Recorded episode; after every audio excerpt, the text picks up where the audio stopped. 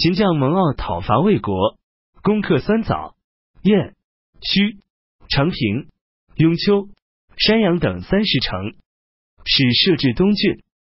当初，巨辛在赵国时与庞关系极好。不久，他到燕国做了官。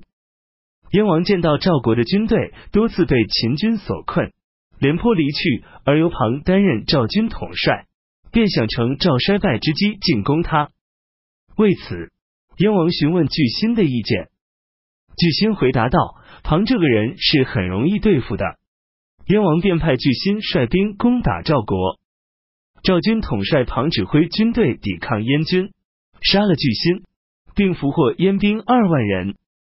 各诸侯国为秦国不断的进行侵略兼并而担忧不止。六年庚申，公元前二百四十一年，楚、赵、魏、韩魏结成南北合纵联盟，共同讨伐秦国。楚国楚考烈王担任纵约长，春申君执掌军务，夺取寿陵，挥师直逼函谷关。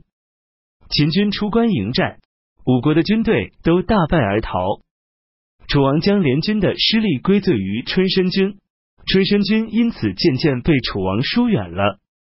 关津人朱英对春申君说：“人们都认为楚国本是一个强国，只是因为由您执掌事务才衰弱下去了。但我不这么看。先王在世时，秦国与楚国相友善，二十年间从不攻击楚国，这是为什么呢？”是因为秦国要越过沔要塞来进攻楚国，十分不便；而要借到西周与东周之间，背对着韩国和魏国来征伐楚国，又唯有后顾之忧不可行。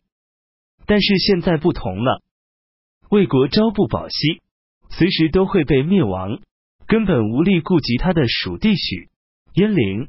一旦魏国将这两地割让给秦，秦国军队距离楚国的都城陈就不过一百六十里了。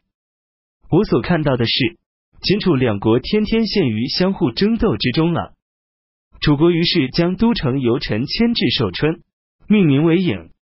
春申君即去到他的封国吴地，仍行使相国的职权。秦军攻陷魏国的朝歌和魏国的都城濮阳。魏国魏元君率领他的宗族迁移到河内郡的野王居住，倚仗山势险阻，保有魏国的河内。七年辛酉，公元前二百四十年，秦军进攻魏国，夺取了吉。秦国夏太后去世，秦将蒙骜去世。八年壬戌，公元前二百三十九年，魏国将业割让给赵国。